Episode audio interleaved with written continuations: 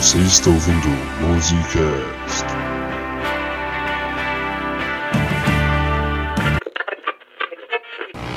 Não, não, não se esqueça.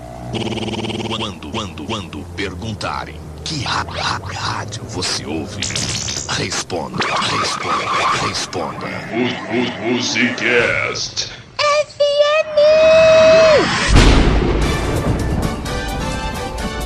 Bem-vindos de volta à Estação Musicast 69 FM, a rádio que é música para os seus ouvidos. Logo mais aqui na nossa estação, nós falamos sobre Superman 2, a aventura continua. Quais serão as tramóias que o Homem de Aço terá que resolver? Descubra logo mais. Mas agora vamos escutar uma música de um novo álbum de uma banda canadense aí que está fazendo muito sucesso em todas as estações. Rush, com seu novo álbum Moving Pictures.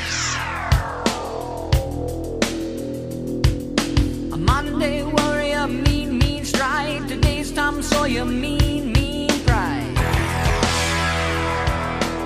Bom dia, Boa tarde. boa noite. Olá! Estamos começando mais um Musicast! Eu sou Gabriel Tardelli e o nome do álbum seria Movendo Pinturas ou Pinturas Comoventes? Eu sou o Pedro Henrique. Blá, blá, blá, blá, blá, blá. Quem entendeu, Entendeu, entendeu. Tardel? Eu não. Ele é aleatório demais. No, no discurso do Hall of Fame, Alex Lifeson faz esse discurso na hora de do Rush ganhar o prêmio. Poxa, cara, que comovente, É. pô. Eu sou o Bruno da Cunha e o mundo é realmente um palco. Olha aí, citando Limelight. Eu sou o Luiz e eu não posso fingir que um estranho é um amigo há muito tempo esperando. Olha aí, escolheu a mesma música. Como vocês são iguais. Vocês ficam- E hoje nós estamos aqui para falar do oitavo álbum do Rush, o Moving Pictures. É isso aí, o, o álbum mais famoso da banda, com certeza, né? É. E na minha opinião, o melhor deles. É, na minha também, eu acho que é o melhor. Olha aí. Eu não sei se pra mim é meu favorito. Eu, eu fico. Eu fico entre três, na real. Eu fico entre ele, 2112, e o Hemispheres. Hemispheres eu gosto muito. Isso é muito bom.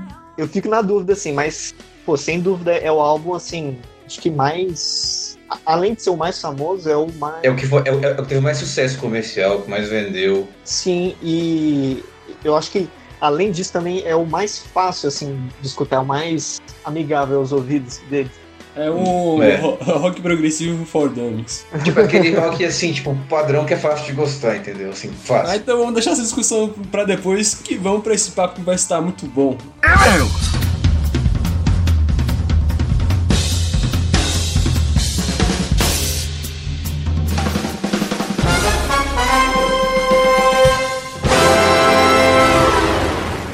agora, senhoras e senhores, antes da atração principal, com vocês a leitura de e-mails e gafes do Musicast.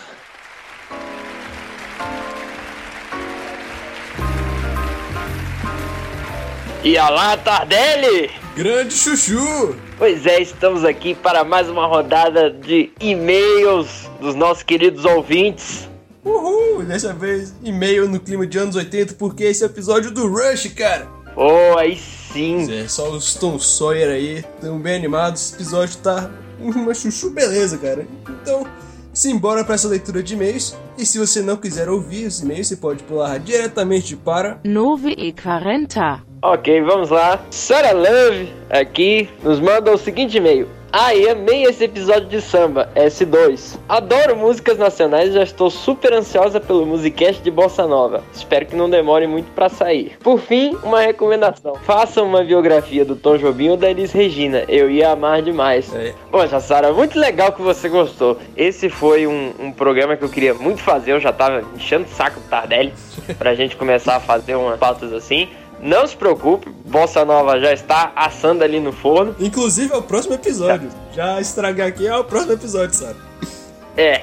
E não se preocupe que sua, recome- sua recomendação vai ser atendida depois do episódio de Bossa Nova. Nós temos aí uma biografia do, do nosso querido maestro Tom direto no caminho. Exatamente aí. Deu sorte, hein, Sara? Aliás, não queria, é, aliás, não posso deixar de comentar que é, acho que esse é o primeiro e-mail, esse é o primeiro e-mail que alguém escreve é, de uma maneira diferente. Porque todos os outros até então começaram com começam com oi pessoal, sou fulano de tal e etc etc. Então, Pô, é muito legal a, a abordagem direta. Ela já tá se sentindo em casa, é isso aí, Sara. Você já tá em casa. E não se esqueça, Sara. Bossa nova não é jazz. É, não, isso é muito importante. A bossa nova não é jazz.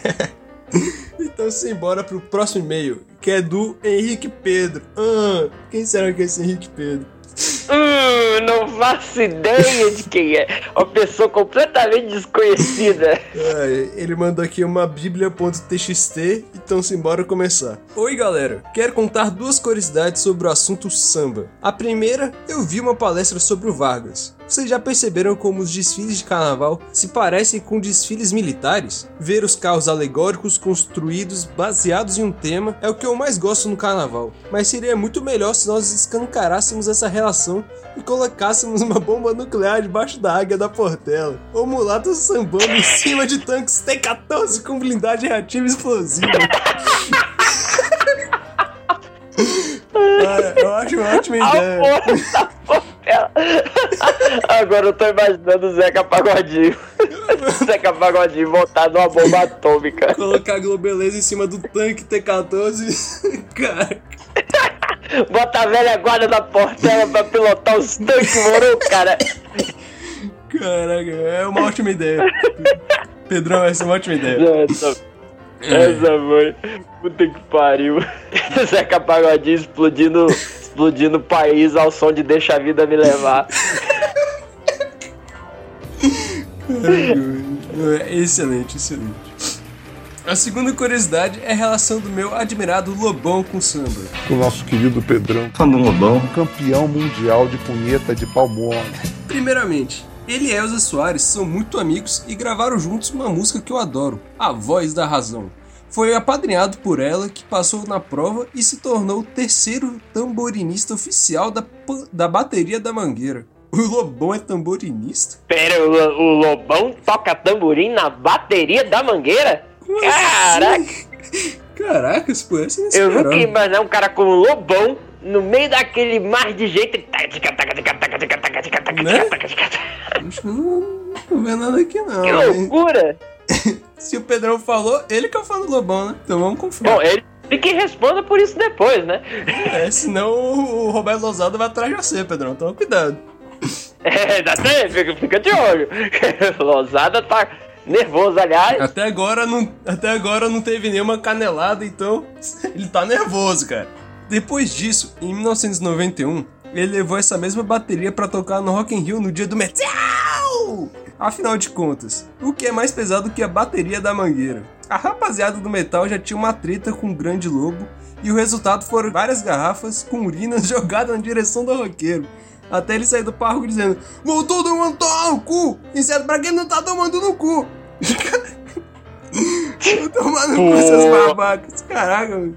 Filho, O Megadeth tocou no mesmo palco cheio de mijo. E o Dave Mustaine disse em uma entrevista que lembra da audiência dizendo Lobão was a pussy. Por fim, em 1995, ele compôs o seu álbum mais para para paueira, Nostalgia da Modernidade, com dois sambas, um com o mesmo título do álbum e outro chamado A Luz da Madrugada. Antes do lançamento, foi mostrar todas as músicas para o Paulinho da Viola, que adorou os sambas, mas disse para o Lobão nunca deixar o rock, porque era o que ele fazia de mais brasileiro. É isso, meus queridos amigos. Espero que tenham gostado das curiosidades, como eu gostei do episódio. Chubidubidabidabau. Olha aí, curiosidades muito bacanas é. trazidas aqui. E já vamos providenciar pro próximo carnaval as baianas dançando em cima do T14, né? Exatamente, vamos correr atrás aí de fazer uma bomba atômica só pra realmente botar o Zeca Pagodinho em cima e ele explodir todo mundo ao som de Deixa a Vida Me Levar. Exatamente. é isso, pessoal. Simbora pra esse episódio de hoje e vai tá bom demais. É isso aí.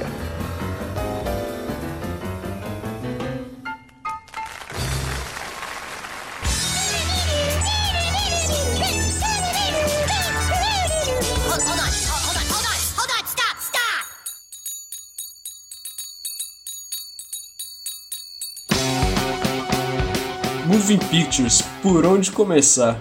Bom, vocês querem falar um pouco do Rush? Rush, a banda Led Zeppelin canadense que depois desvencilhou de uma forma muito boa. Yeah. Depois virou o Yes canadense. Esse Led Zeppelin canadense, pra mim, é só o primeiro álbum. Aí depois virou Mas- Yes canadense. Também, pra mim, o Rush é fácil, fácil, o melhor power trio da história. Fácil, Eu fácil. também acho. Em termos de capacidade individual, nem se fala, porque é, o Geddy Lee, o Lightson e o Pete são três dos maiores, assim, músicos de, que dominam seus instrumentos, mas... Eu acho que principalmente nesse quesito aí, Luiz, só se compara com Cream. É, tem o Cream, eu tinha... É, é, na verdade, eles, eles se inspiraram muito no Cream, né? Cabe, cabe, cabe citar. O Cream, ele sofreu muito pelos próprios membros, né? Pela questão do ego, né? Aí que todo mundo se odiava lá dentro, né? É. É, isso é uma coisa que o pessoal até fala, assim, que meio que supergrupos meio que te- tendem ao fracasso. É aquela Uhum. coisa, assim, de, sei lá, um- por exemplo, um time de futebol e você coloca um monte de estrela lá de times diferentes e na hora eles não conseguem dialogar, não tem E cada um quer brilhar mais que o outro. É, tem, tem muito Uhum. disso, assim. Só que o Rush, ele é meio que a exceção, né? Tipo, os caras, eles não. Os caras eram super simples, super humildes, assim, nunca, nunca brigavam, É. eles eram amigos e nunca foram de estrelismo, E sabe? também eles não, eles não surgiram como supergrupo, eles foram se tornando supergrupo ao longo do tempo, né? É, então não, não não é supergrupo, porque o supergrupo é exatamente quando já tem fama e se juntam. não dá sim. pra eles se tornarem um supergrupo. acho Mas é exatamente isso, Dardel. O- É, o que eu quis dizer era mais assim, a questão do, da qualidade individual dos músicos. Muitas vezes, quando você tem. né, muitos músicos são geniais, nem sempre eles funcionam juntos. É, Mas o Rush não é um supergrupo. é, não é um supergrupo. Então vamos lá, pra metade de 1980, depois que eles terminaram a turnê de 10 meses do Permanent Waves, que foi o sétimo álbum da banda. que foi, que foi muito bem recebido. É. Assim, tipo, pela crítica só. É, eles estavam cada vez subindo mais na popularidade, né? Uhum. Aí eles terminaram essa turnê e eles tiveram que pensar: caramba, a gente precisa de um novo álbum. Aí o Gary Lee e o Lifeson estavam pensando em fazer um álbum ao vivo com as gravações da turnê que eles tinham acabado de fazer. Mas o Neil Peart queria muito fazer um novo álbum no estúdio. E conversa indo, conversa vindo. O Peart conseguiu, além de convencer os dois a fazer um novo álbum, também conseguiu deixar eles bem pilhados para isso. Então eles tiram umas mini férias e vão pro Stone Lake. Eles fizeram isso para ficar um pouco mais em contato com a natureza. E lá mesmo eles já começaram a compor. Depois, em outubro de 1980, eles se unem no Lay Studio, em Quebec, e começam a gravar um novo álbum. E, esse álbum foi muito marcado, e eu acredito que isso seja uma das causas da maior acessibilidade dele. Muito marcado pela New Wave da época. É, é um álbum que eles puxam né, as características da New Wave, o reggae, o baixo forte. Exato. É, seria uma preparação pro Rush que viria depois, né? Que não é do agrado de todos. Eu fiquei pensando nisso, Bruno. Você. Bruno e Luiz, que eu acho que são os mais fãs. A fase reggae deles agrada a vocês? Eu não desgosto. É, é tipo Mas- isso. Eu prefiro muito mais a primeira metade, né? Os primeiros 10 álbuns, vamos dizer assim, do que os, é, os 10 últimos, né? Eu ainda tenho que escutar até mais, assim, né, da questão do- dos álbuns que vieram depois. Eu escutei bem mais os primeiros. Mas o. É, é bem o que o, o que o Luiz falou. Você cria mais conexão com a identidade que a, a banda desenvolveu no começo. Só que, ao mesmo tempo, eu também eu admiro a iniciativa que eles tiveram de, de querer de querer mudar, de querer buscar outras, outras influências, assim. Mas é o que, se eu não me engano, o Neil Peart disse. Eles eram jovens e não queriam se prender, né? Estavam mais a fim de experimentar. E então, no fim das legal. contas, sim, sim. No fim das contas, tava bom. Aí parece que piorou, mas já tava bom antes. Aí agora melhorou. Então vamos falar da capa do álbum. Ele é ambíguo, né? Porque o nome, porque a capa ela mostra pessoas movendo quadros, né? Que é aí Moving Pictures. Só que também mostra do lado assim uma pessoa chorando. Eu- é isso. É uma pessoa E de porque preto, Moving em inglês também é comovente. porque moving também é comovente. Então é, tem esse duplo sentido na, na capa. É uma piadoca muito das grandes, né, velho? Muito engraçado. assim. Na capa do álbum tem três pinturas, que é um que é Joana Dark sendo queimada, a outra é Cães jogando poker, que é uma pintura bem famosa, e a última é um cara que aparece em outro, outra capa de álbum deles, que é a do All the World Stage. Que é um álbum ao vivo, né? É, e esse cara, você sabe? O que que é esse cara aí? É tipo o Ícaro do Led Zeppelin. É. É, é um símbolo que ele tá no. Hum. No 2112. Eu encontrei umas anotações do Neil Peart que ele fez durante a gravação do, do álbum. Tá num site chamado Power Windows. Eu não sei se é oficial, mas eu suspeito que é feito por um fã, porque é um site só de coisa do Rush, com muita informação, muito detalhada. Tem, tipo, tudo aqui. Então fica a indicação, né? E tem as anotações do, do Neil Peart. Uma das coisas que ele anota, que tem a ver com isso que a gente falou sobre o fato de isso ter sido um álbum experimental no, no sentido que pegou várias influências. Bem no finalzinho da última anotação, o Neil Peart fala o seguinte: Pra mim, sem querer desmerecer a academia, a melhor escola de música é você se apaixonar pelo que você escuta. E nesse álbum eu botei vários, várias baterias diferentes. E eu aprendi ao longo do tempo que se você copia vários bateristas, você não é nenhum deles e é todos eles ao mesmo tempo. E você tá sendo original, assim. Então, se você tá aprendendo a tocar bateria, a dica que eu te dou é não copie um baterista. Copie 20. Eu copiei centenas. Olha aí, você que tá tocando bateria, tá aí a dica do Newport. Grandes palavras.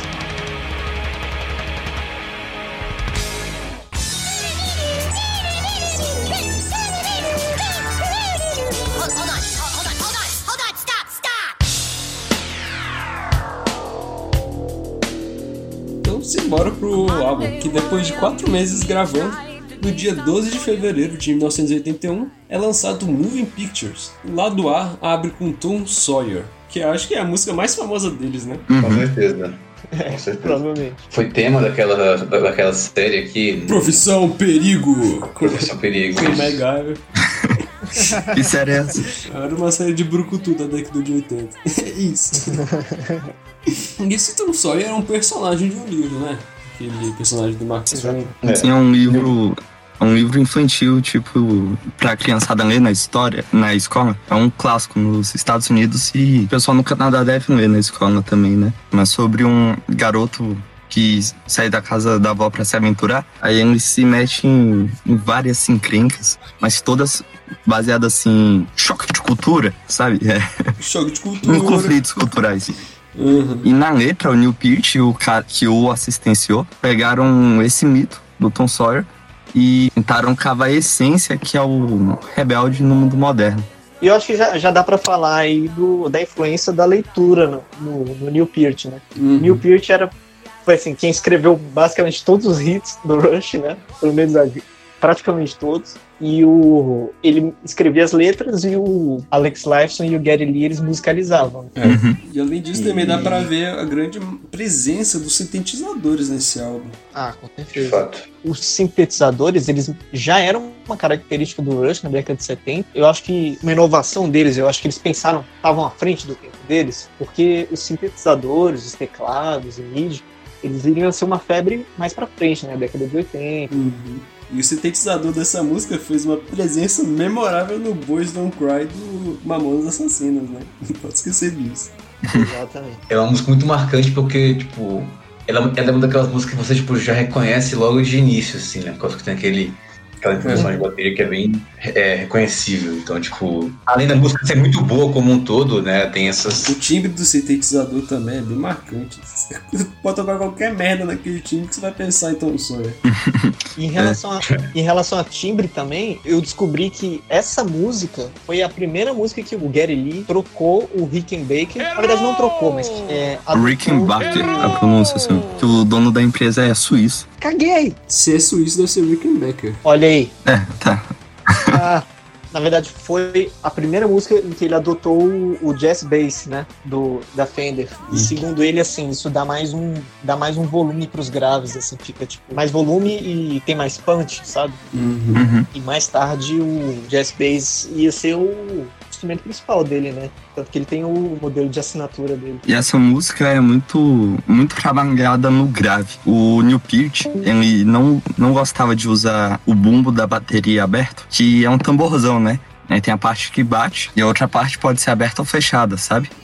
E eu não gostava muito de usar fechado, porque deixava muito mais grave. De acordo com ele, é muito melhor. Eu acho que nessa música a bateria é o principal protagonista, assim, pelo menos Na verdade, não necessariamente o protagonista, mas assim, é o elemento. Acho que é a melhor coisa da música, sabe? Uhum. Porque Tem- além de logo no, início, que ele faz assim, tipo, meio que quatro frases simples, só que, tipo, uma depois da outra, assim. E Eu acho isso interessante. O, que ele, ele vai fazendo meio que um. É como se fosse assim, ele fala um- uma frase, depois ele fala, fala essa mesma frase com outras palavras, ele vai incrementando. Uhum. Uhum. São, são variações da mesma ideia, né? Exatamente. E são ideias simples, sabe? E, e aí vem depois do solo, né? Do solo foda pra caramba do, do, do Alex Lifeson. E aí depois vem aquela virada de bateria do Neil Pearce, que puta que pariu. Aquela ali é pra arrepiar. E inclusive nas anotações dele, ele diz que essa música é realmente muito difícil. Primeiro porque ela é muito alta, tipo, ele toca batendo com força o tempo todo, sabe? É, Ele diz que é tão difícil quanto os solos dos shows. Levou um dia e meio pra gravar e assim que conseguiram gravar, ele deitou e tava Pink Floyd, sabe? Minha, minhas mãos e meus pés são dois balões ardendo, vermelhos. Ele disse que ficou com o pé deformado de tanto que tinha que bater no bumbo. Caraca, bater com força. E o mais legal dessa música é aquela parte que também que os, que os assim, o, o que se destaca é o. O que você escuta mais é o solo do Alex Lifeson, mas tá, é, é, os três estão meio que solando individualmente, assim. O, Naquele. Eu não lembro agora se é. Pra mim, um 7 por, um 7 por 4 que é o compasso, né? Que fica ali. é, o é teclado. meio quebrado, né? Uhum. Uhum. Inclusive, esse, esse motivo no teclado foi o que originou a música, né? Eu li que o, o Gary Lee ele compôs assim em uma passagem de som, assim, em turnê, e eles lembraram disso na hora de, de compor, sabe? Eles resgataram isso. E eu acho que é, o, é assim, a melodia mais reconhecível da música, né? E uma da- das mais reconhecíveis do Rush. Na minha opinião, a mais reconhecível é o tan tan tan tan. É, eu também acho. Eu também... É tão pau a pau. Não, ma- mas tem um monte de partes reconhecíveis, sabe? Tem o.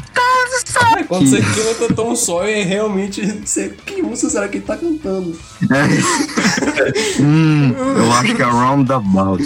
Também acho. Acho que Smells Like Teen Spirit. E nos shows de 2006, eles, antes de tocar essa, essa música, passavam um trecho, uns personagens do South Park tocando. Só que aí o Cashman mudou a letra. Aí o Caio reclama, né? Ô, seu gordo, escroto, você mudou a letra, não sei o quê.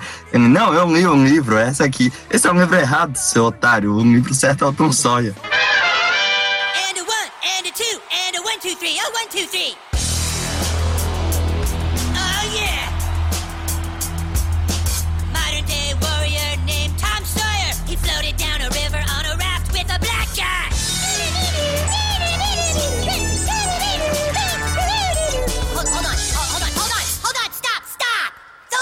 Lyrics, fat ass. Tom Sawyer built a raft and floated down a river with a black guy. I read the book. That's not Tom Sawyer, that's Huckleberry Finn, stupid! I am Geddy Lee, and I will sing whatever lyrics I want! Just start the song again, and this time do it right. Ah, Aí eles tocam certo e, e aí, é- aí é a banda de fato tocando, né? Ah, e sem falar que tem a dancinha do, do Alex Lifeson, né? Não do Tom Sawyer. Ah, é verdade. Tem uma parte que não toca, né? Aí fica dançando. A dancinha é sensacional. Uma vez, quando eu estava lá no Canadá, a professora falou assim: vamos jogar um jogo de adivinhar a música. Eu fiquei muito amigo dela, porque eu era o único aluno que conhecia o David Bowie. Mas aí chegou a minha vez de botar uma música. Eu pensei, poxa, estamos no Canadá, todo mundo vai conhecer Tom Sawyer, né? Aí eu botei, não teve um ser humano que conhecia a música. Que absurdo, velho. Como Que assim? Triste.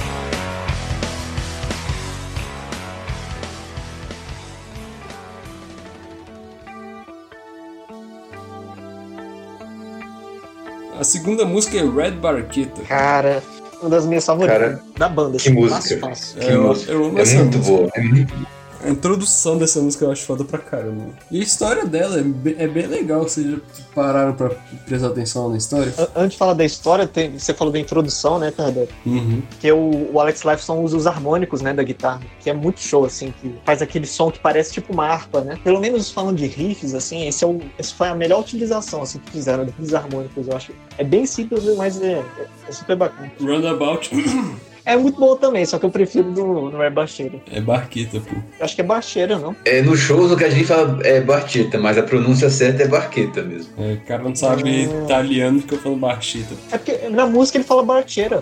Então, mas ele fala errado. Ah, mas ele fala errado no Caguei. caso. A pronúncia certa é Fala errado Barqueta. também. Porque Caguinho. Eu sou o Gary Lee, todo mundo sabe que eu sou igual ao Gary Lee. É verdade. E nos shows, quando eles vão tocar essa música, eles sempre falam, né? This is a song about a car, this is call. Eles sempre falam, "Essa- essa é uma música sobre um carro, se chama Redback.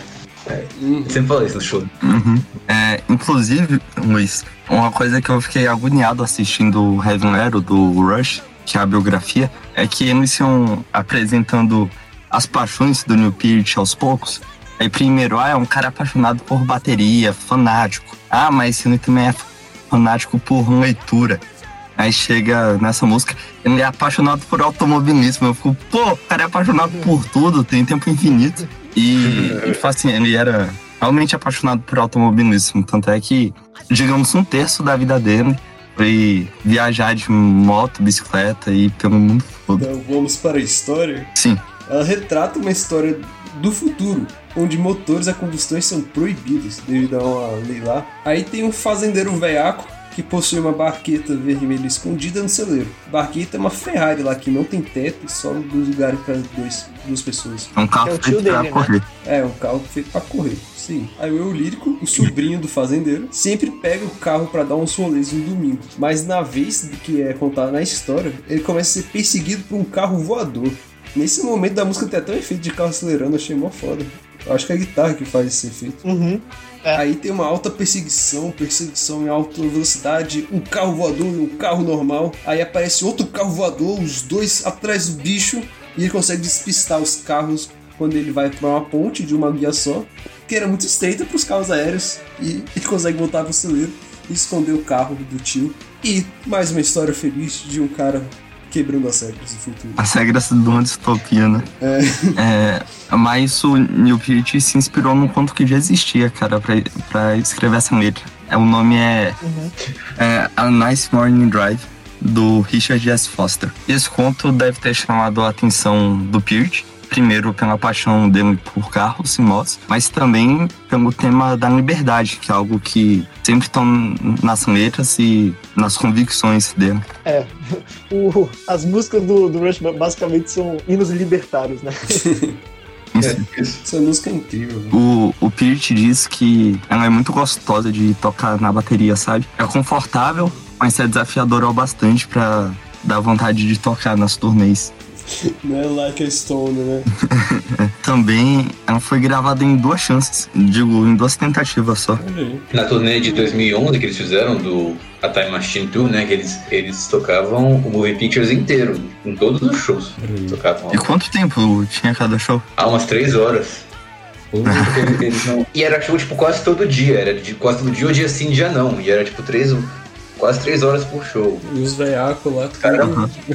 Caramba. E, e eles já não eram, tipo, novinhos, não, né? Vamos, vamos, vamos citar isso. Cara, eu, eu fico com dó de escutar o, o Gedney cantando, sabe? Você não sei se é verdade, mas eu sinto que ele tá sofrendo nesses shows mais recentes. Eu vejo a dificuldade dele de chegar nas notas. É tipo, é impressionante que ele, ele sofre pra cantar, dá pra ver isso, né? Que, claro, as músicas do Rush são muito difíceis de cantar e a idade, né? Uhum. E Isso é um fator que limita.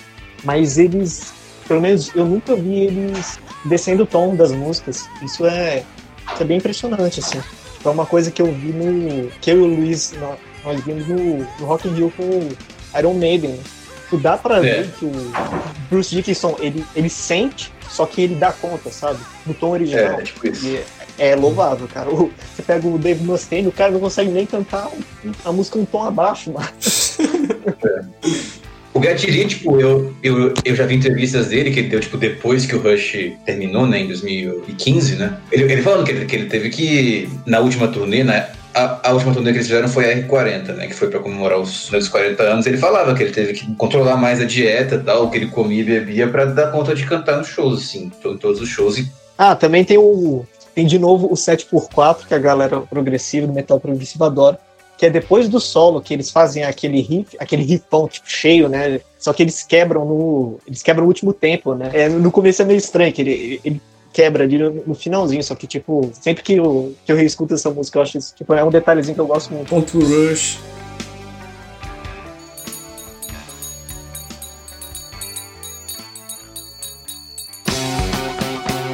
YYZ, YYZ, YYZ e isso. Você escolhe qual é o nome dessa música. É o instrumental desse disco. O nome é. Tan, tan, tan, tan, tan, tan, tan. Mas você sabia que, eu já vou nerdar agora? Você sabia que esse é o YYZ? Vocês sabiam Sim, disso? por isso que eu falei, pô. Assim, Aquele padrão rítmico, né, no comecinho, é código Morse pra YYZ. olha Eles aí, pegam um- Caraca, Uh, ai, boa, eu não sabia Falando meio que caramba, que massa.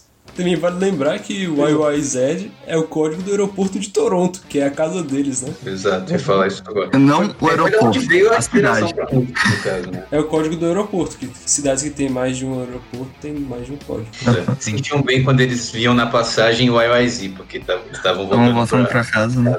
Uhum. Aí, numa vez dessa, assim, eles estavam no avião particular voltando. Aí, como era particular, eles conseguiam ouvir o que estava acontecendo na cabine. A torre de comando mandou o código em código Morse. E aí eles falaram, pô, esse ritmo aí é bacana, né? A gente podia usar pra uma, uma música. É. E só surgiu esse instrumental foda bagarai, né? Insano. Pois é. Pois é. Eles queriam meio que uma. Eles meio que se inspiraram, né? No Vila Estrangeato, né? Só que eles fizeram uma música né, dentro da proposta desse álbum que seria progressivo, só que mais enxuto, né? Menos, Uhum. menos excessos, assim, entre aspas. É, a música é bem. Mas olha- A música é curta pra um progressivo. Mas, cara, assim, tipo, eu, eu falo isso porque eu, eu já, já toquei essa música, assim, já, já estudei. É, não é nada fácil, não. é, Tem umas imagina. coisinhas assim que. É. São detalhezinhos assim que, que eles vão fazendo e tal. É. Tanto que tem uma história de que eles, assim, eles não tocavam sempre essa música, não. Tipo, era uma, era uma daquelas músicas assim que meio que É. fazia estremer um pouquinho nas balas antes de tocar. Sim, é, eles, eles falavam várias vezes que da dificuldade que era de fazer a música tipo, ficar igual à, à versão do, do álbum, né, ao vivo. A gravação dessa música foi a primeira vez que eles gravaram a base separadamente, sabe? O corpo da música eles sempre gravavam os três juntos e depois cada um gravava separado só o overdub. Uhum. Só que essa foi a primeira vez que eles tiveram que fazer tudo separado porque era muito difícil.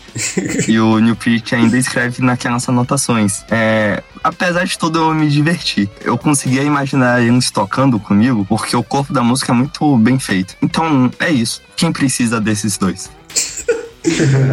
É. A parte que eu mais gosto dessa música é quando entra o sintetizador. Eu acho incrível essa parte. Depois do solo, né? É, isso mesmo.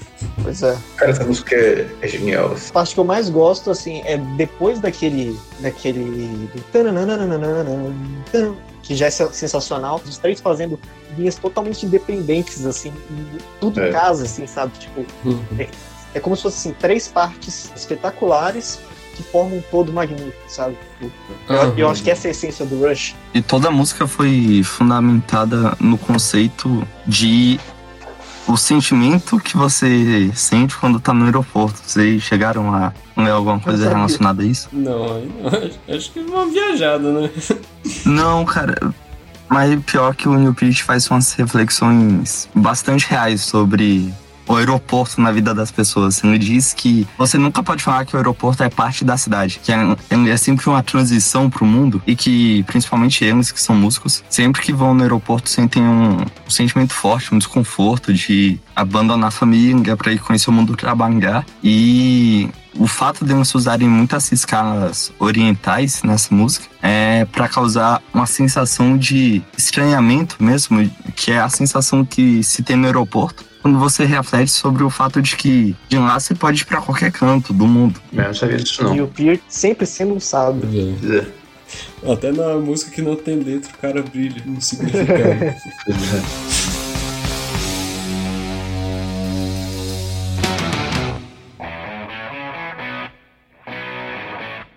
Limelight. Cara, Limelight, assim, eu tam- ela é uma música assim, mais simples, vamos dizer, mas. É a mais pop.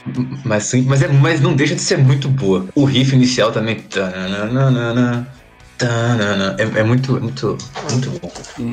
Cara, mas tem uma curiosidade técnica que realmente ela passa. Ela é a mais pop, a mais simples. Só que, apesar disso, ao decorrer da música, eles tocam em quatro compassos diferentes. Tem hora que é 4x4, 3x4, 5x4. Eu, eu não sei se é tipo uma polirritmia que eles fazem, assim, né? De ritmos di- diferentes ao mesmo tempo. Mas, tipo, meio que parece. Tem tipo um contratempo, né? Um negócio assim. Eu, até, até hoje eu não, não entendi bem o que, que eles fazem, assim, do que eu parei pra, pra analisar. E o solo também, tipo, o solo é sensacional, né? É um dos melhores solos do Alex Lifeson. Fácil, né? É, ele É. diz que esse é o solo favorito dele, né? É, tipo, falou que é o favorito que ele, que queria mais gosta de tocar é esse solo. Mais do que o de Tom Sawyer, o de, o de Free Will, que nem é desse álbum, mas também é um solo dele Uhum. muito bom. Pois é, e, e marca aquela característica do Alex Lifeson que não sei se dá pra falar que ele foi o primeiro, mas foi um dos pioneiros em usar muito alavanca e tipo não só como um efeito assim de assim, ocasional nos solos, mas assim como um argumento mesmo, sabe? Inclusive ele faz isso no YYZ de pegar a alavanca em vez de tocar a, a próxima nota, tipo, ele pres- pressiona a alavanca para chegar nessa nota. Isso depois, assim, tipo, ia ser uma coisa assim, é, muito usada, assim, o pessoal do Fusion usa pra caramba isso, o pessoal do, do metal também, o Steven Vai o tempo todo. O Alex Lifeson, assim, é o pessoal meio que deixa É, um pouco de lado ele, né? É, Mas geralmente colocam ele como pior, assim, É, pior, né? tipo- Vamos dizer assim, pior. Porque o, o Neil Peart, ele, tipo, ele escrevia as letras e era um baterista absurdo. O Gary Lee cantava, tocava piano e, e baixo. E os, os três bem, sabe? Uhum. O baixo extrema, extraordinariamente bem. O Alex Lifeson também é um ótimo guitarrista, só que tipo, ele não tem tanto esse protagonismo. Ele é o menos quando gênio você- dos três, mas continua sendo um gênio. Não, Eu- ma- mas eu- às vezes os outros cativam mais, só que não É, eu são que é necessariamente melhores. ele meio que entende muito bem, muito bem assim que esses outros eles também têm um protagonismo e a gente meio que tem a gente é acostumado com o protagonismo do, do guitarrista Uhum. e ele meio que já vai numa onda assim um pouco diferente de falar brilhar como tem que brilhar, mas deixar os outros assim aparecerem. E ainda assim quando ele não tá brilhando, ele sempre tá fazendo uma coisa interessante, tipo a forma como ele toca os acordes, a forma como ele explora, tipo, ele, ele sempre faz A uma forma coisa como ele dança no som do Get Me. Exato. Muita gente desmerece o Alex Lifeson e olha, não devia, viu? É, ele é Pois bem é. underrated, né? Vamos pra letra dessa música, que eu acho que é o, o principal dela, né? É. É. Como tá no título, é o título é Limelight, que em português é Holofote, e a música é exatamente sobre isso. Ela retrata como o Neil Peart se sentia nessa vida de rockstar, né? Exato. Tem, tem um documentário do Rush que eu vi há um tempo atrás que chama Beyond the Lighted Stage, né? Que significa que seria além do palco iluminado. Ele fala: eu, eu entendo o sonho de muita gente de querer ser um popstar, um rockstar e ser famoso e tal. Eu entendo totalmente. Eu não quero pisar no seu sonho, falar que não, tá errado, mas eu também não quero. Eu não quero viver esse sonho. Eu quero tipo, só ficar aqui na minha. Ele fala, ele fala com as palavras, tipo, mas eu também não quero viver isso. Eu quero só ficar na minha aqui fazendo o que eu sei fazer. É, é aquilo, né? Tipo, vou falar uma coisa assim que talvez seja um pouco polêmica, mas às vezes a gente é como fãs, assim. A gente pensa demais do, do, do artista, né? No sentido de, da, da figura que ele é fora da, fora da arte dele, né? Por Uhum. exemplo, é visto como uma coisa, assim, extremamente mal educada ou, assim, deselegante do rockstar assim não querer tirar foto com o, com o fã. Eu até entendo as pessoas assim se sentindo incomodadas com isso, né? Porque tem muita admiração por essa figura. Mas cara, para pra pensar assim na forma mais mais, racional. Qual é a obrigação que o cara tem de tirar foto com você? É, tipo isso. É, tipo, Velho, o cara não tem obrigação nenhuma. Tipo, ele faz música pra te entreter e você consome o, o produto dele. Tipo, olhando da forma mais seca, é isso, né? Hum. Então, e sempre fica aqui. a imagem do cara fica manchada, né? Quando ele faz isso, querendo ou não. Mas, Exatamente. Você ah, mas obrigação de fato ele não tem. Pois é. E aí a pessoa é, é obrigada, assim, a... isso afeta todas as pessoas que estão ao redor dela, né? Tipo, a família e tal. Você tem que viver de outra forma, né? Você nunca vai conseguir, sendo tipo um rockstar, você nunca vai conseguir andar na rua da forma como você andava antes. É. Isso Uhum. mexe com a pessoa. Tanto que o Neil Peart nu- nunca participava dos, dos meet and greets, né? Que tinha é, antes dos shows. Só, só participava o Gary Lee e o Alex Lifeson. O Neil Peart não participou de nenhum. Porque justamente por causa que ele é. tinha essa versão, essa, esse assédio, essa, essa, essa, fama, essa fama mesmo. É falta de privacidade. É, pois é, e o. Ele falava até que ele, ele ficava tipo, meio com vergonha, ele ficava sem jeito, porque os fãs iam, chegavam lá e idolatravam ele, né? Tipo, falando que Uhum. o cara fosse quase que um deus, assim, né? E ele ficava super sem graça. Assim, talvez não fosse tanto assim, mas de idolatrar, mas ele, ficava sem jeito, sabe? Uhum. Algumas pessoas podem achar que isso é tipo uma falta de educação do cara, mas assim, pô, é um direito dele, sabe? Não se É, é, isso. Você que tá invadindo a É. privacidade do cara, né? Você tá errado. Ele disse que ele era fã número um do The Who, mas jamais se iria pra um hotel encontrar os caras. É, é, é, Era só isso. Ah, Mas os dois trechos da letra que eu acho que são os mais notórios importantes de comentar são justamente os que vocês dois falaram na abertura do, da gravação. Primeiro, o do Luiz, que é quando ele diz: Me desculpa, meu coração não me deixa mentir. Eu não consigo tratar um desconhecido como um amigo que eu tava há muito tempo sem ver. E o outro é um momento, é um momento exi- existencialista que o Bruno trouxe, que é quando ele fala o seguinte: essa relação do palco e, e da plateia, de que nós somos só personagens atuando, ela também acontece no dia a dia da sociedade. O tempo todo você é um personagem e as outras pessoas são a sua plateia. Uhum. Ele fala: o mundo é de fato um palco e nós somos meros atores, né? Artistas e Uhum. fotógrafos, de, de um público ao outro, fora da gaiola dourada. Que, aí- que aí é a questão da realidade, né? Do, da expectativa e do, do, do papel de você. Que até eles falam, né? Para aqueles. É, que a gaiola dourada para aqueles que, que querem parecer, mas para aqueles que querem ser, né? Eles Uhum. têm que deixar de lado a alienação, né? É. E ele fala muito realmente da gaiola dourada aqui, tipo, nossa, é muito bonita, muito pomposo, só que é uma gaiola. É. Você tá preso.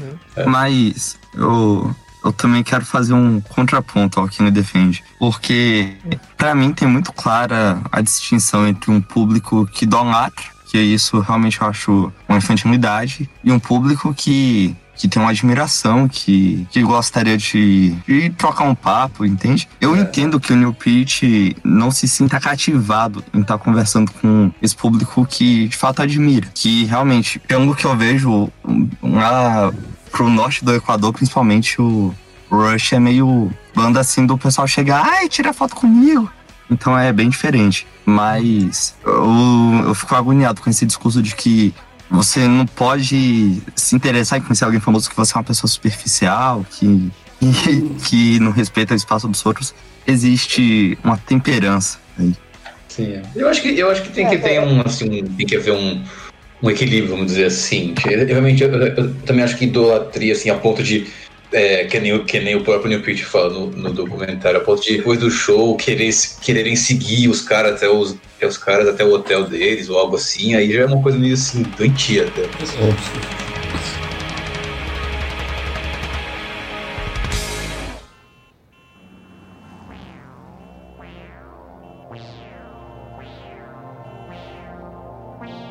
E começando do lado B, nós temos The Camera Eye, que é gigante pra caralho, mais de 10 minutos. E foi a última música com mais de 10 minutos pela feitura. E foi a primeira a ser composta pra esse álbum aí. Mas apesar de ser Pessoal, 10 minutos, é muito boa, assim, pelo menos eu acho muito boa. Alguém entendeu mais ou menos a letra? É uma comparação de Londres com Nova York, é isso mesmo? É, Isso. Ela é até dividida em duas partes, que a primeira é, é conhecida como Nova York e a segunda como Londres. Ah, Pra uma, vamos dizer assim, pro- pra uma saideira de música grande assim, é muito boa. Eu vou ser honesto aqui e vou falar uma, uma coisa que meio chata aqui. É uma coisa que me incomoda um pouquinho nesse álbum, mas não chega a ser um problema. É a questão do, do lado A ser assim, espetacular e o do lado B ser bom. Sabe? Ser tipo, bom pra muito bom. É, que é o lado B, né? O lado é, Não, não, eu, eu concordo mas- com o Bruno, é, é mal dividido, né? Mal planejado. Vamos botar as melhores aqui, parece que vai piorando. Mas, não, eu acho que isso até é, é compreensível eles planejarem desse jeito. Acho que pra captar mesmo a atenção do público nas primeiras faixas. Que aí você vai. Você, tipo, eles conseguem te comprar, né? Uhum. Nas primeiras Ah, mas depois, mas depois, tipo, você se sente enganado, sabe? Não, mas Pô, que encheram de expectativa e depois. as principais ficam no lado A. O lado B é o resto. Não, isso não é regra, não, cara. É comum, né? Mas realmente não, realmente não é regra, mas realmente é. É mais comum se você pega assim os álbuns mais famosos de, artistas no geral, geralmente é isso que ocorre. Mas as principais como o lado A, geralmente é um pouco melhor dividido. Que quando, quando eu penso em músicas, em, álbuns que eu gosto muito, geralmente tem pelo menos uma música, assim, uma das melhores músicas no, no lado B, tipo, entre as últimas. Geralmente isso acontece. Agora eles Sim. colocaram, tipo, todas as, todas as músicas, assim, que, tipo, que vendem o álbum no primeiro, no lado A, sei lá. Eu vou citar aqui é, o, o, o LED 4, né? O lado A é Rock and Roll, Black Dog, The Battle of Evermore e Stairway, né? Tipo, aí eu acho que lado, a, a, lado B tem Going to California, When the Liver Break, mas eu, se eu não me Pô, engano, é mas, isso. pô, mas tem Go de California e When the Leaf Breaks. É porque o álbum é, inteiro é, foda, pô. O álbum- O álbum inteiro é ensiníssimo. mas As melhores músicas é. estão lá do ar. Le- Led Zeppelin é complicado, né, cara? É difícil você falar esse é, lado aqui é são fraco, esse lado é... Sim, É sim. difícil, é difícil. É, justo. Mas é, não, mas, mas é porque eu acho que essas são as melhores músicas do álbum, eles distribu distribuíram melhor, sabe? Uhum. Eu digo que eles montaram de qualquer jeito, porque é diferente de um álbum bem pensado, que, tipo, no início chama atenção, aí depois tem o calminho, tem a parte esquisitinha e no final tem um encerramento maneiro, sabe? Aí eles só. É. A impressão é que realmente eles se ordenaram, tipo, da que vai fazer mais sucesso até a que vai fazer menos sucesso. Tem Não. dois álbuns que são álbuns muito bons, assim, que, é- que são o Nevermind e o Californication, né, do Red Hot. Que, tipo assim, o lado A é, é, assim, é sensacional e o lado B, tipo, é bom, sabe? É bom pra, pra muito bom. Mas o lado A é, é outra, outra coisa, sabe? Uhum. Uhum. Não sei, me, me lembra esses álbuns, mas, tipo, cai um pouco os ânimos, sabe? Mas não chega a ser um Uhum. problema pra mim. Uma informação principalmente pro senhor Bruno. Sabia que o Dream Theater tocava essa música quando, faz, quando iam fazer show em Toronto? Olha só. Em Sabe Toronto não, em todas as cidades que eles tocam no Canadá, eles tocam essa música. É mesmo? É. E o vocalista do Dream Theater, o James Labrie, ele é canadense, né? De Toronto. Tem uma coisa nessa música que é.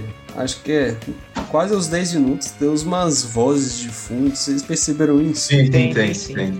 Acho muito estranho. Inclusive tem, tem umas. Tem algumas cenas do Superman de 78. Que no caso teria a ver com Nova York, correto? É, eu imagino que sim. Sim, essas músicas, essas vozes aos 10 minutos, eu não consegui identificar nada que os caras falam. Ah, mas não é pra identificar mesmo, não. É pra você ir pesquisar. Ó, ó, Tardelli, pela dica do Bruno, pode ser algum filme que se passa em Londres, sabe? É, tem um, tem um sotaque bem estranho, eu não duvidaria não. tipo, sotaque de, de inglês. Eu não sei, é um sotaque. Sotaque estranho. O original é deles, estranho é o resto. É verdade. Pedido pra, pro público. Eu ouvi o Gastão Moreira dizer que essa música é inspirada num livro. Eu não achei um livro de jeito nenhum. Se alguém souber, Ousado, estamos falando com você, cara. pro moçada é assim. "É- Essa música foi inspirada no Hobbit. Aí não vai nem corrigir.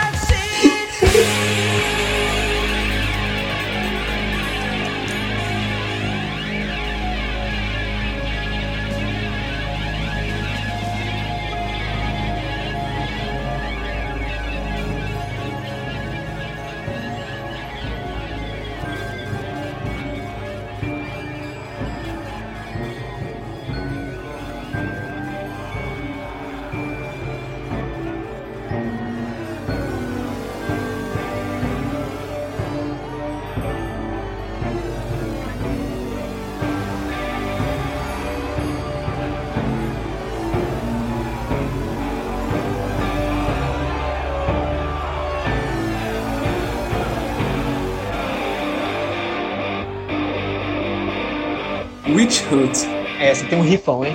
Puta É, que é. pariu, rifão do, É. do Liveson. Riff cheio e simples, mas viril. Riff viril. É, é, é que nem Limelight, um riff simples, mas muito bom. E como o The Camera Eye começa com sons de cidade, trânsito na cidade, Witch Hunt começa com tipo uma, uma população medieval atrás das bruxas, né? Eu quis o nome da música. Uhum. E o cara que toca o teclado na introdução é o desenhista da capa do álbum. É. É, essa música, ela, ela meio que virou um, digamos assim, uma, uma saga de, de outras músicas do Rush, né? Tipo, ela é a primeira de, se não me engano, uma trilogia, uma, uma tetralogia de outras músicas que eles chamam de. ou que ficaram conhecidos como é, as músicas do, do medo, né? Tipo, a série do medo, uma coisa assim. Em inglês é The Fear Series. Uhum. E aí no, no álbum seguinte, né, que é o Signals, seria a The Weapon. E do, do outro álbum, que é o Grace Under Pressure, seria o The Enemy Within. Uhum. Ah, e ainda tem o da, do Vapor Trails, o, a Freeze. Que massa, cara. Então seria uma tetralogia, né? Uma coisa que eu acho muito boa nessa música são as viradas do Newport. Acho muito insano essas viradas. É, cada uma é diferente da outra, é insiníssimo. É, é, é muito louco isso, que o, o Neil Peart ele tem muitas viradas diferentes, tipo, ele, parece que cada música ele cria um- uma coisa diferente, só que eu não sei se vocês têm isso também. Tipo, quando eu escuto, né, paro pra pres- prestar atenção só na bateria, eu só fico pensando, caramba, isso é Neil Peart, assim, tipo, eu poderia colocar isso isolado que eu reconheceria. Esse, isso que você falou, cara, que apesar dele manter uma identidade, as viradas são sempre diferentes. Realmente, as viradas têm que ser diferentes pra ele explorar aqui, um tanto de peça da bateria, né? A bateria é gigante, 360 ao redor dele. Não, é, eu tô falando sério, tipo. Mano, aquilo não é uma bateria não, aquilo é uma orquestra. É, eu- tipo, o cara tem que explorar, não, não pode ficar lá só pra enfeitar. Aí a hora de explorar é na virada, sabe? Justiça. É. É, e uma coisa que eu acho legal nessa música é o final da letra, que ele descreve uma caça às bruxas em toda a letra, e no finalzinho diz: velocidade pra julgar, velocidade pra odiar, mas vagareza pra compreender, ignorância, preconceito e medo andam de mãos dadas. questão do, do medo pelo des- desconhecido, né? O, o medo pelo diferente. É. Uhum. É, não, não é à toa que a gente colocou o, o Neil Peart no, na batalha de. Batalha de Nangori e são letristas, lá no É, episódio exatamente. 6. A gente elegeu ele o melhor letrista. Quem do Mamonas Assassinas ainda não engoli essa, mas é, ele ganhou. As pessoas não estão preparadas para essa discussão ainda, tá?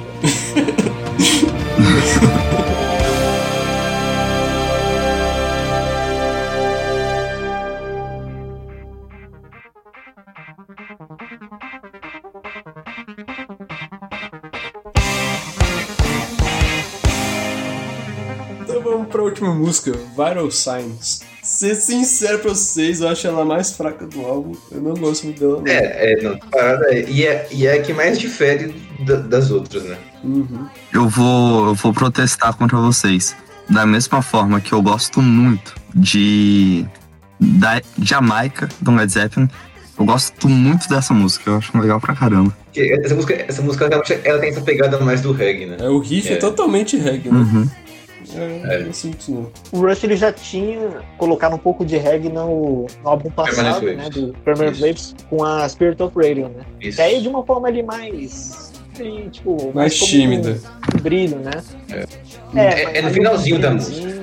Do Permanent Wave, tem Exatamente. um pouquinho de reggae. Essa música aí é quase inteira, inteira praticamente. Uhum. Eles, ao contrário do Luiz, eram grandes fãs de reggae.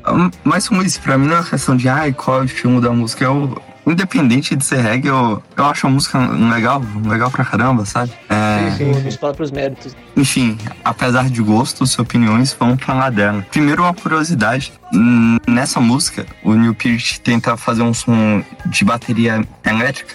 Que ele descobriu uma bateria eletrônica que ele gostou muito. Só que ele não se sentia confortável em usar uma eletrônica. Eles pegaram uma acústica e deram um jeito de ficar com som parecidos, sabe? Olha aí.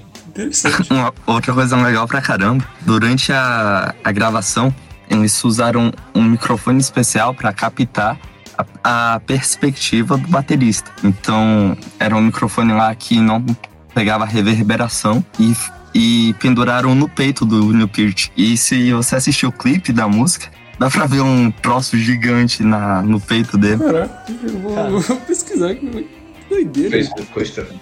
Vi o clipe da música. E, e eu, eu não sei se é minha mente me enganando, mas eu, assi eu me lembro de assistir antigamente e pensar, nossa, que camisa legal, que estampa é essa? Um quadradão. Ah, O que, mais, o que me dá mais raiva nessa música é o jeito que ela termina. Eu odeio fade out. Porque Eu odeio fade out, coisa Ah, mó tá. lixo. A música tem que terminar, porra. É. Eu odeio fade out. e cadê o cara que odiava o fade out do Honey Honey? Nossa, aquele fade out é preguiçoso, meu amigo.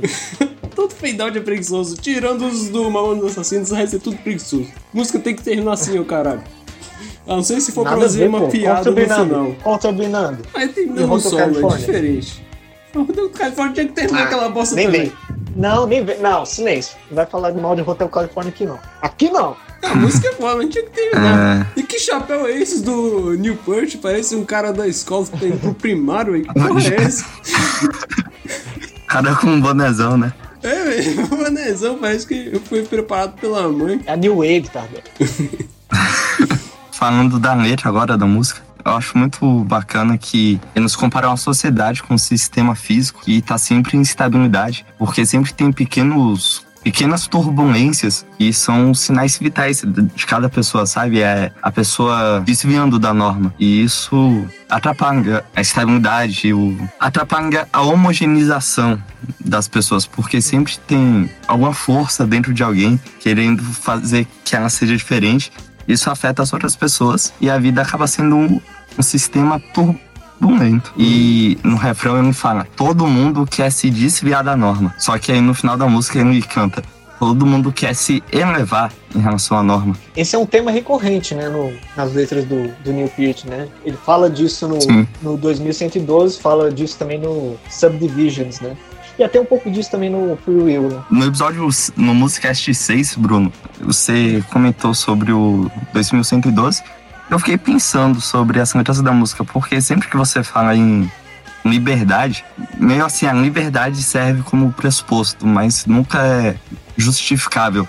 Sempre tem alguém que pode chegar e falar, isso é frescura. E o mesmo vale pra arte, sabe? Isso é frescura. E o Pirit defendia a ideia de que não, você vai sentir, e quando você sentir, você vai entender que é importante. Não é frescura, não. Olha aí, ó bonito. Hold,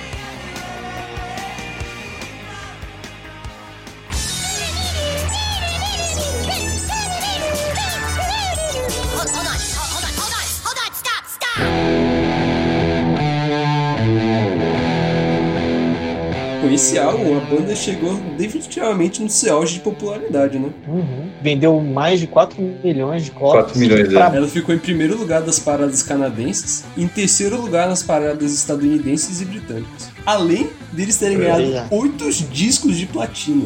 Quatro do Canadá e quatro dos Estados Unidos. Pois é. E foi o que de fato foi assim a, a glória, né, pra banda, foi esse álbum. É. Em termos de tudo, assim, em termos de reconhecimento, em termos de, de venda, de, de, de, de tudo, de tudo mesmo. Afinal, esse álbum só tem a música mais famosa deles, né? Não, e tem três dos, dos maiores hits, né? Uhum. Mesmo álbum. Não. É, o YYZ também dá pra botar, mas mais é menos. Né? De qualquer forma, no top 10 do Spotify tem as quatro desse álbum. É. Cara, mas sabe o que, que eu já ouvi falar? Que o, Re- o Red Paqueta fez muito sucesso nos Estados Unidos por causa do tema, sabe? Com liberdade, carro, só faltou arma. Os críticos falaram que esse álbum é o ponto ideal de rock progressivo e acessível para o grande público. Eu acho que eles têm razão, que eles fizeram uma mistura muito boa. Que é, é fácil de ouvir esse álbum, né? Aquelas porra lá de 23 minutos, mas grande tem 10 minutos. Apesar de, de eu gostar mais da. Citando Tardelli, das porras de 23 minutos. é, esse álbum realmente ele, ele cativa muito, muito fácil, né? É muito fácil gostar desse álbum. É. E, é, e é bem isso que você falou, né? A questão do, do equilíbrio, né? Eles nem, nem perderam a mão e ao mesmo tempo eles também não, não, não perderam a identidade, assim, ou melhor, ao mesmo tempo eles não, não fizeram mais do mesmo. Uhum. Por mais que às vezes ma- mais do mesmo, ou seja, ne- nem sempre mais do mesmo é ruim, né? É, isso que é a única coisa que a gente quer é o mais do mesmo. É, às vezes Às é tudo que você quer. Uma coisa que eu, que eu sempre lamento é não, é não ter tido a chance de ver o Rush, o show do Rush. É, isso é foda. Cara, os caras tanto tempo aí e a gente não conseguiu. Né? Adoraria poder conhecer o New Pitch. Vamos pedir um Eu autógrafo. adoraria violar a privacidade dele. É tipo. Quero pedir uma foto com ele. Descanse em paz, né, Nick?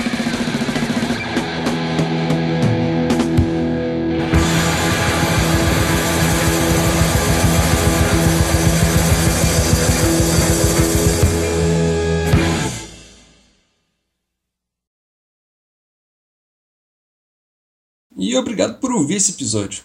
Ficha técnica. Apresentação, Gabriel Tardelli. Com participação do Bruno da Cunha, Pedro Henrique Lemos e Luiz Guilherme Bock. A intro, Pedro Schwanz e Gabriel Tardelli. Produção e edição, Gabriel Tardelli. E capa do episódio, Gabriel Tardelli. E até um pouco disso também no Free Will, né? A questão do livre-arbítrio. e Free tal, Will? Mas é um pouco menos. Free Will. Free Will.